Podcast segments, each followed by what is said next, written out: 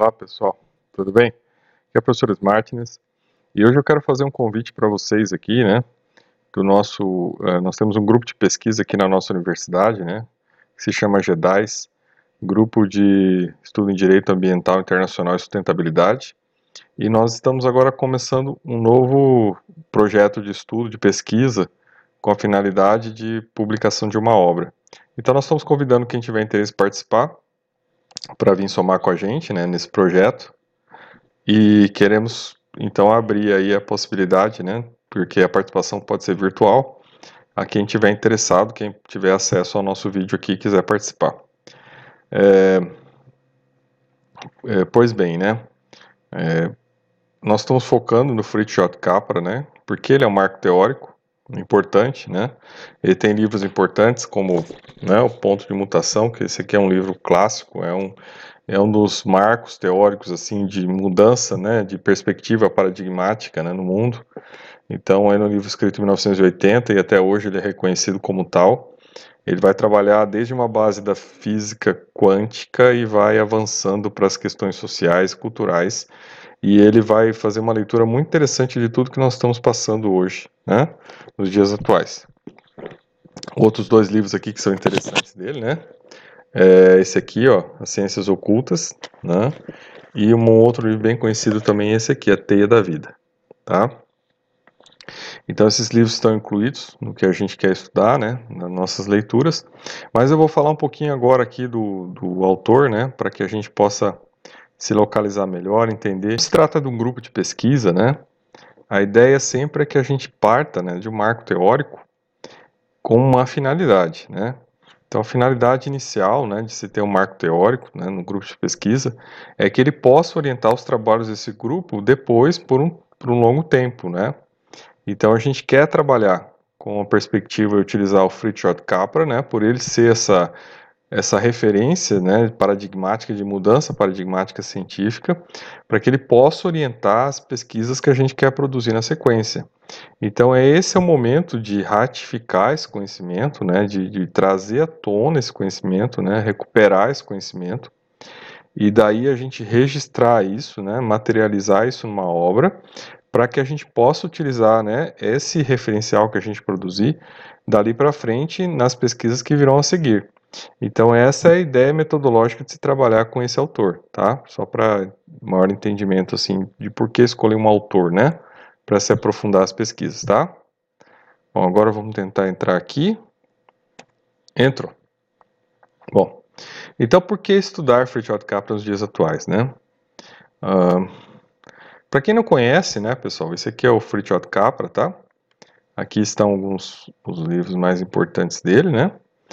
Que é o, né, o ponto de mutação, o tal da física, que veio antes do ponto de mutação, tá? Mas uh, aqui já um livro um pouco mais técnico, né, para na área da física. Esse aqui já é um livro abordando questões mais sociais, né, mais gerais. Uh, e um livro mais atual aqui, né? É um olhar sobre os sistemas da vida. É um livro mais atual, a gente não colocou nesse momento de estudo, ele poderá vir no momento futuro, né? Mas quem é Fritjof Capra, né? Ele é um físico teórico com doutorado pela Universidade de Viena. É, um adendo importante aqui sobre a Universidade de Viena né, é que ela tem, é, e ela sempre teve na sua história, né, um papel muito importante na formação da, das maiores mentes né, de pensamento, principalmente envolvidas com a área do direito. Tá? Então, perpassa por Kelsen, tá, que é um, um, um grande pensador, talvez a base né, do, da, da modernidade do direito. Chega a Hayek, né, que era um economista, mas também formado em direito, que tem, um, que tem toda a é, fundamentação do direito libertário, né, tem a fundamentação toda das criptomoedas, né, ele escreveu sobre criptomoedas muito antes de existirem as criptomoedas, né, e perpassa também por Freud, né, e o Freud, é, criador da psicanálise, né, em todos os momentos ele trabalhava com a questão da individualidade, né, da estruturação da individualidade. Uh, e isso é uma característica né, do desenvolvimento da Universidade de Viena. Então, quando você chega na Universidade de Viena, a primeira coisa que você vê na entrada principal é um hall dos prêmios Nobel da universidade. Né? Todos aqueles que ganharam o prêmio Nobel. Então você tem um hall ali de pessoas. E aí tem uma imagem assim com um asterisco, né? Uma interrogação, desculpe, dizendo assim: o próximo vai ser você? Então isso é uma coisa bem interessante, né? Você estudar numa universidade onde é, se busca aprofundamento do conhecimento. Eu acho que isso é muito importante, né? Então a gente tem que buscar as bases. Buscar as bases é buscar os marcos teóricos, né? Então a gente sabe, está olhando aqui quem é Fritjof Capra, né? Aonde ele estudou, né? Qual é, qual é a influência dele, né? Então ele estudou na Universidade de Viena. Ele tem essa base, né? Apesar de ter feito um doutorado em física, né, teórica, ele tem essa base. Ele é um professor, um escritor, né, com esses, todos esses livros conhecidos, aonde ele partiu né, nos primeiros livros, né, no tal da física, principalmente para falar sobre física quântica, né, e aí já entrando numa, numa questão mais é, orientalista, né, para falar do, do taoísmo, né, usando tal da física para falar sobre taoísmo, e aí correlacionando, né, a questão da espiritualidade, principalmente do orientalismo, né, de toda a construção do pensamento orientalista com a física quântica, né, com as perspectivas que a física quântica trouxe. E a partir do momento que ela trouxe essas per perspectivas, ela permitiu explicar muita coisa que já existia no orientalismo e era considerada enquanto crença. Então ela traz essa resposta, né, é, permite um entendimento, permite um alargamento do conhecimento científico que sai do materialismo, né, é, newtoniano cartesiano, e adentra a um espaço onde a produção do conhecimento ela vai ter uma outra identidade, né, ela vai depender de uma outra realidade que é o paradigma quântico, tá? E depois a gente pode aprofundar em outro momento, não é, é aqui a, o interesse, né? Mas voltando aqui então a gente sabe então que ele vai partir dessa ideia da física quântica, né, enquanto precursor desse postulado. É, e claro que ele vai né, é, ter contato com, com esses grandes pesquisadores na Universidade de Viena, né? E daí, claro, ele vai chegar né, às, às obras que ele tem, que são as mais conhecidas, principalmente o ponto de mutação, que é onde ele enfoca né, e trabalha com essa questão da mudança do paradigma tradicional da ciência né, para uma visão sistêmica, orgânica e transdisciplinar. Né? Então, deixou de ser um conhecimento compartimentado, né, separado, encastelado né, em, em, disciplinas e passou a ser um conhecimento que é sistêmico, orgânico, né, porque é um conhecimento que tem vida, que, que avança, que se constrói, que se modifica, né, que adquire novas possibilidades conforme vai avançando, ele não está né, é, estancado no tempo e ele é transdisciplinar, significa que ele conversa né, com todas as disciplinas. Ele avança por todas as disciplinas, por quê? Porque a complexidade da realidade humana ela não permite só uma análise estancada. Você pode ter uma análise estancada em certas circunstâncias, né, onde você tem que buscar, por exemplo, um medicamento específico, mas você tem que fazer uma análise de conjunto, né? principalmente quando você vai enfocar é, outras questões que envolvem esse medicamento, né?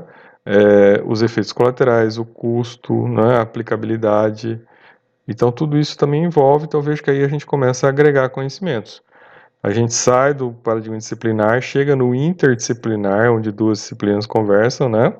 Chega no multidisciplinar, onde várias disciplinas conversam, e chega no transdisciplinar, né, que é esse que vai, as disciplinas conversam, mas a complexidade né, dessa conversa é reconhecida, no sentido de entender que essa conversa não termina, né?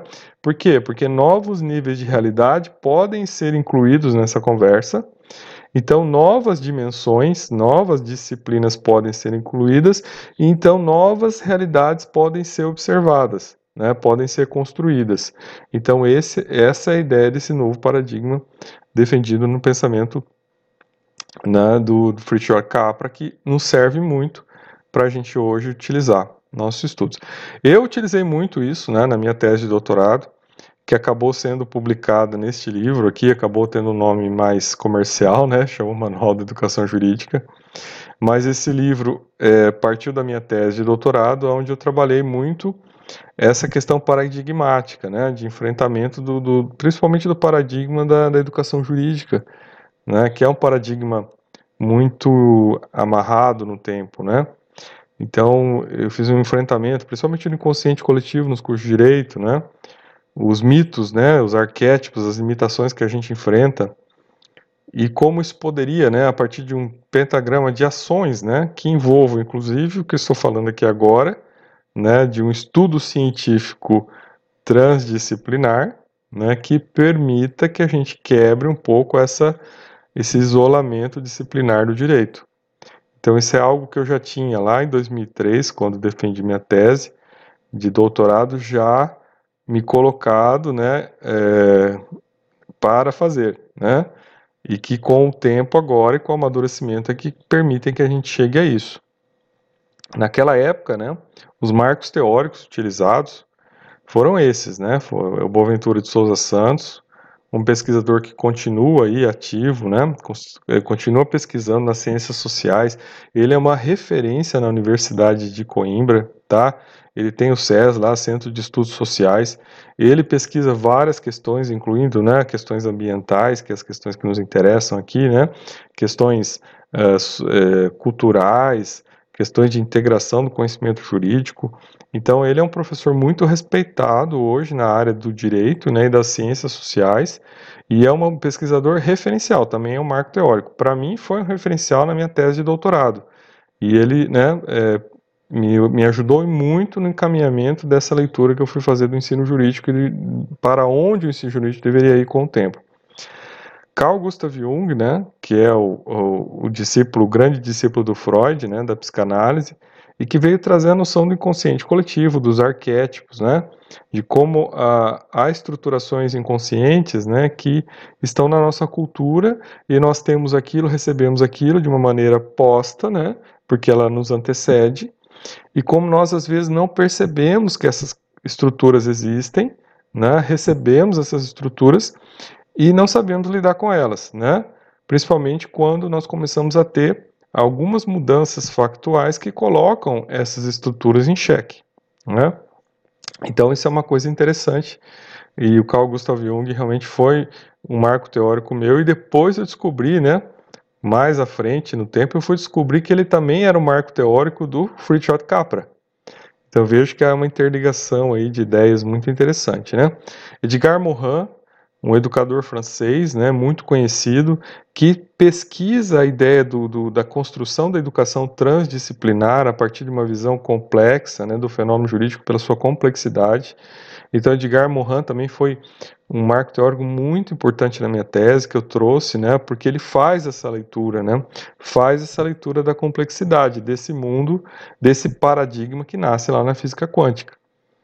O próprio Fritjof Capra, né, foi meu marco teórico, utilizei na tese, então ele tem essa, ele vem dar esse embasamento para que a gente possa, né, tentar chegar a uma possibilidade de construção de um conhecimento né, mais adequada à realidade, às demandas atuais. E por último, Paulo Freire, né, que vir, eh, naquele momento histórico ele era totalmente aceito. Hoje existe todo um movimento, principalmente de, de algumas linhas né, mais extremadas à direita do pensamento, que são contra né, a, as posturas e as, e as teorias de Paulo Freire. Né? Então, claro, a gente não vai entrar nessa discussão aqui, mas Paulo Freire tem uma importância, sim, no pensamento educacional brasileiro. Né?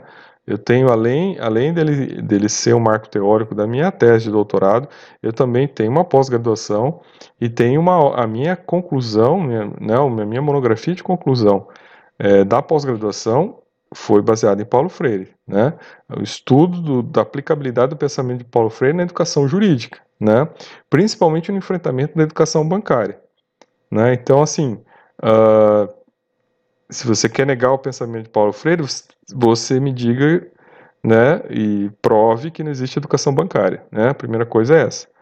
Primeiro, estude, né, estude bastante, entenda o pensamento de Paulo Freire, né, não, não entre no negacionismo só porque a sua patota, né, não concorda, né, e você por isso não concorda, não. Estude, entenda o pensamento do autor, entenda que sempre no conhecimento humano, né, sempre vão ter coisas boas e coisas ruins, né? Todo, todo pesquisador vai produzir durante a sua vida acadêmica conhecimentos que são úteis, relevantes e outros que talvez não sejam, né? E que todo extremismo, né, em relação a qualquer tipo de conhecimento, na verdade, é uma neurose, uma patologia, né, dos extremos, como já dizia Freud. Então a gente a partir daí já começa a fazer um, um diagnóstico sintomático, né? Mas o importante aqui, que é o que mais nos interessa aqui, né, é, é ver que há um fundamento aqui para onde a gente está caminhando, né? Então a gente está caminhando para o uso, para o entendimento do Fritjof Capra, né, para o estudo do Fritjof Capra, por quê? Porque ele é um marco teórico importante para o pensamento ambiental. Né? Então, veja, a gente está chegando e está falando de um grupo de pesquisa em direito ambiental e sustentabilidade. Né? Então, essa transição paradigmática que ele traz começa na física quântica e avança para a questão ambiental. Né? E aí, uma das frases que muito importante e muito impactante é essa: não existe crescimento limitado né, num planeta limitado. Né? Então, uh, essa ideia de que a humanidade pode se expandir à vontade, né? pode fazer filhos à vontade, né? Pode consumir à vontade, né? Que o padrão, que nós tenhamos um padrão americano, né? Todo mundo vai ter lá sua geladeira de cinco portas em casa, né? Seu carro lá, sua caminhonete, né? Altamente poluente e tudo vai dar certo, sua casa lá, né? Gigante, como se o mundo tivesse recursos naturais para tanto e como se esse fosse o um modelo de vida, né? Que nós devemos seguir, né? Um modelo totalmente consumista, materialista, né? e que produz uh, só a destruição do meio ambiente e um conjunto de doenças crescentes, principalmente né, de transtornos mentais, infinitamente uh, contínuos, né? E outras doenças também aí devido ao nosso padrão de vida, né?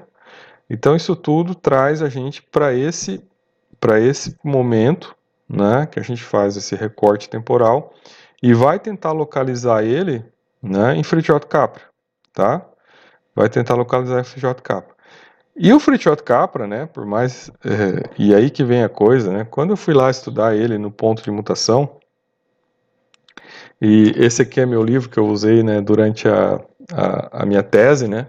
Tá todo marcadinho aqui, né? Tá todo anotadinho aqui, porque ele foi no marco teórico, né? Tá todo anotadinho. Então, é, uma das coisas interessantes, né, e até tem umas páginas minhas aqui que estão coladinhas aqui, que são coisas importantes. É, ele falava do direito aqui já, né? Ele já falava do direito. É, ele já trazia informações sobre o direito. Então, uma coisa muito interessante. Então, nessa época aqui, ele fazia uma, uma leitura das ciências sociais e já falava do direito. E aí, né, a minha surpresa foi que agora, nos últimos anos, né, ele já está aí, já é um vovozinho, né, dos seus 80 anos, mas agora, nos últimos anos, ele publicou um livro né, sobre ecodireito, né, a revolução ecojurídica. O direito sistêmico em sintonia com a natureza e a comunidade. Então, para mim foi uma surpresa quando veio esse livro, né? Já assim que saiu no Brasil, eu já fui, já adquiri. E ele, então, ele, ele demonstra, né, que uh, o autor tem uma versatilidade, né? Ele, é, ele tem uma mente poliédrica, né? São aquelas mentes que têm vários podem conseguem analisar vários pontos de vista de várias, várias disciplinas, né, de várias leituras. Então ele conseguiu sair da física, chegar ao direito, né, e trazer um livro especificamente sobre o papel do direito, né, nesse mundo em construção, né? Então, uh, é muito interessante isso, até para a gente enfrentar um pouco aquelas ideias nihilistas, né, de final de história, né, que a história acabou, né, chegamos ao fim da história, e de que é isso, né, é isso que nós temos. Não, na verdade não é isso, né, a gente sabe, algum, saiu uns estudos que até publiquei um vídeo, de que até 2100, né, as coisas vão mudar bastante, quer dizer, a população aumenta ainda, né, mas ela aumenta e já começa a cair, até 2100, né? Ela bate no pico e ela começa a cair, né? Isso em condições normais temperatura e pressão, né? Se houver outros, né, problemas, né, eh, mundiais que possam, né, principalmente de câmbio climático ou outras mudanças aí que a gente nem sabe que pode ser, né, incluindo guerras, né, pestes, essa, essa situação pode se modificar muito rapidamente, né? Então não tem nada muito assentado que possa né, nos garantir uma certeza né, de que chegamos ao que é. Né? Não, não chegamos ao que é. Nós estamos numa fase de transição. Essa humanidade ainda vai crescer, mas ela vai diminuir. E a tendência é que, né, depois de 2100, mais à frente ela ainda diminua mais. Né?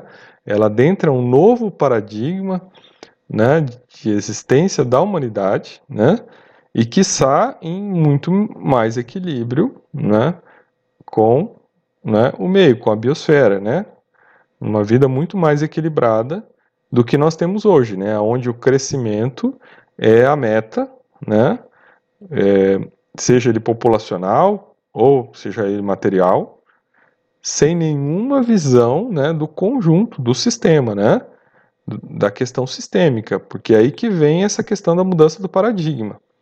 Nós estamos imersos num sistema, né? E a partir do momento que esse sistema não é observado, você faz uma intervenção aqui, você mexe no todo, né? Então, é, esse, esse é um, um né, uma, uma, uma característica do que é sistema.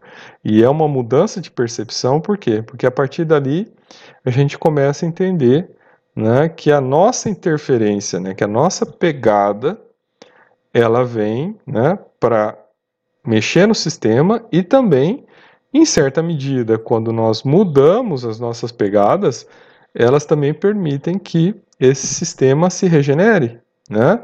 que nós façamos uma redução do impacto, que nós possamos aumentar a sustentabilidade né? e permitir que esse sistema, né, essa biosfera, continue equilibrada. Então, isso é um pensamento bem mais avançado do que está hoje, né? Bem mais avançado. E o que nós buscamos aqui, eu acho, com isso, é trazer né, esse marco teórico dessa transição que está em curso, né? E permitir né, que os futuros pensadores, né? Todos esses jovens que estão chegando agora de cabeça boa, né? Com ideias boas, com ideias né, diferentes do que, né, e até das, até de, de, sua concepção de vida, né, de, de uma existência com menos coisas e mais experiências, né, com uma existência com menos filhos ou com uma existência com mais intelectualidade, com mais né, é, oportunidades culturais, que esses né, sejam os guias né, do caminho até 2100. Então essa é a nossa meta, né? Trazer o material, trazer as fontes, trazer os fundamentos, né? O embasamento, os repertórios, né? Porque aqui nós temos repertório, gente, repertório de qualidade, tá? Repertórios para que se possa, né? Para que as, né, as gerações atuais e que venham possam fazer essa transição a esse caminho de uma uma sociedade né, mais ecológica, né? Porque ecologia tem a ver com equilíbrio, né? Entre produção, consumo e regeneração, né?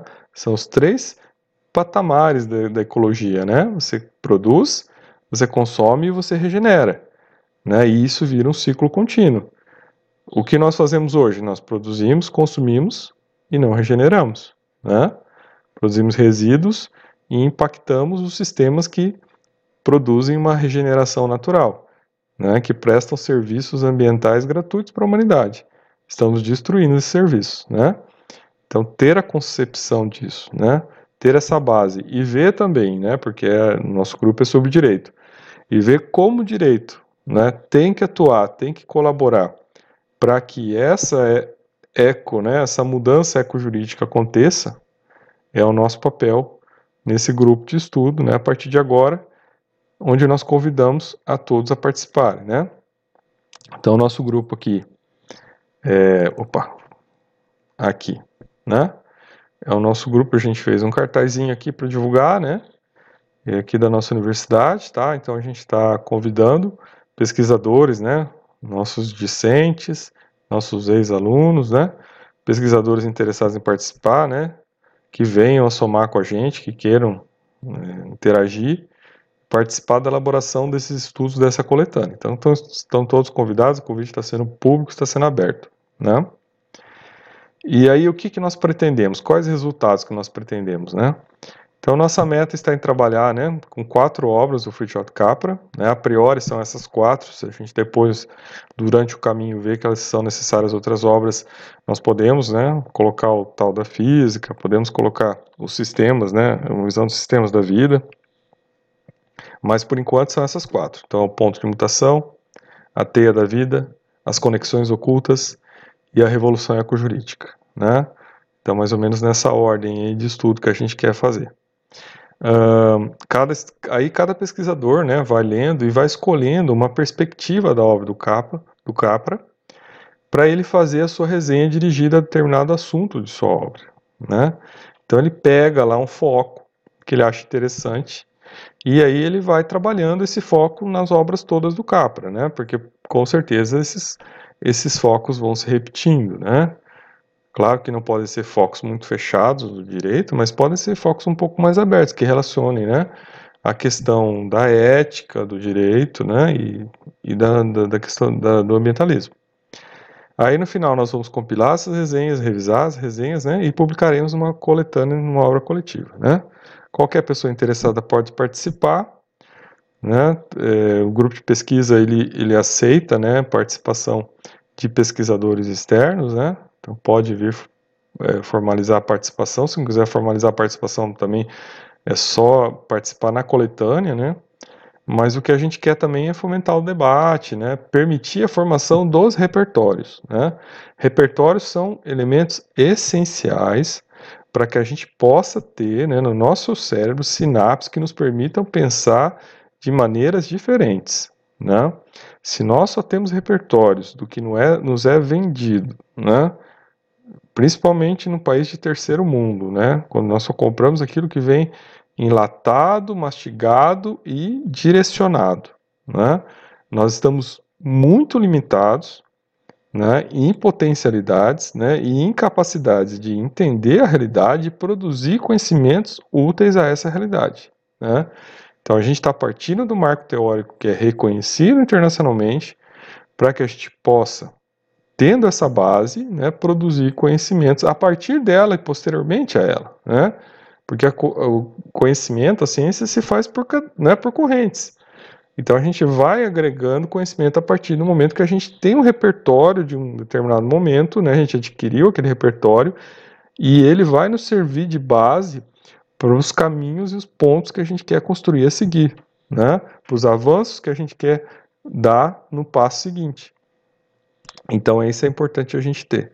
Então, fica aqui o chamado, né, é o convite para quem tiver interesse em participar com a gente, né, em fazer essa pesquisa, né, estamos aí abertos, né, a ideia é somar pessoas que tenham, né, é, vocação, que estejam dispostas a aprender, né, a estudar, a participar e a escrever, né, que queiram escrever, que queiram né, trazer uma perspectiva interessante, né, fixar uma linha de pensamento do, do né, sobre esse marco teórico, para que depois outras pessoas que queiram fazer outras pesquisas façam a leitura né, desse material produzido e a partir dali então produzam mais outros conhecimentos que vão surgir a partir dali. Né? Então acho que é isso, pessoal. Fica o convite, tá? Se tiverem interessados, estamos aí disponíveis. Só falar com a gente, manda um e-mail aí e vamos aí construir né, um conhecimento um pouco mais amplo, colaborar um pouco mais para que a gente tenha né, um resultado científico mais interessante, tá bom? Sou o professor Martins e aí até nosso próximo encontro, hein?